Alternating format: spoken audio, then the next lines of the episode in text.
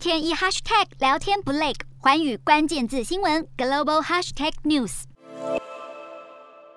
手上结起浓浓的痂，全身长满皮疹，乍看之下还以为这名病患感染了已在上个世纪从世界上绝迹的天花病毒，但其实他感染的是目前已经蔓延至欧美与中东地区的猴痘。而在十八日爆出首例猴痘感染的美国，也立刻花费一点一九亿美元订购数百万剂世界上唯一一种专门用来预防猴痘感染的疫苗 Jynneos。美国政府也和生产 Jynneos 的丹麦疫苗公司 Bavarian Nordic 签署了一份总价二点九九亿元的订单，将从明年起接收一千三百万。万剂经过冻干处理的猴痘疫苗，以往只出现在非洲中西部的传染病猴痘，今年开始扩散到国外。在本月二十二日，瑞士、奥地利与以色列也相继出现猴痘病例，全球累计病例破百，扩散至十五个国家。世界卫生组织表示，猴痘属于罕见的人畜共通传染病，目前已出现人传人的情况。而美国疾病管制与预防中心则表示，猴痘与天花特性非常相似，因此接种天花疫苗可以对猴痘病毒提供高达八十五趴的保护力。欧洲医学专家也呼吁民众不要过于担心，因为此种病毒传播力极低，且多数感染者症状轻微，康复情况良好。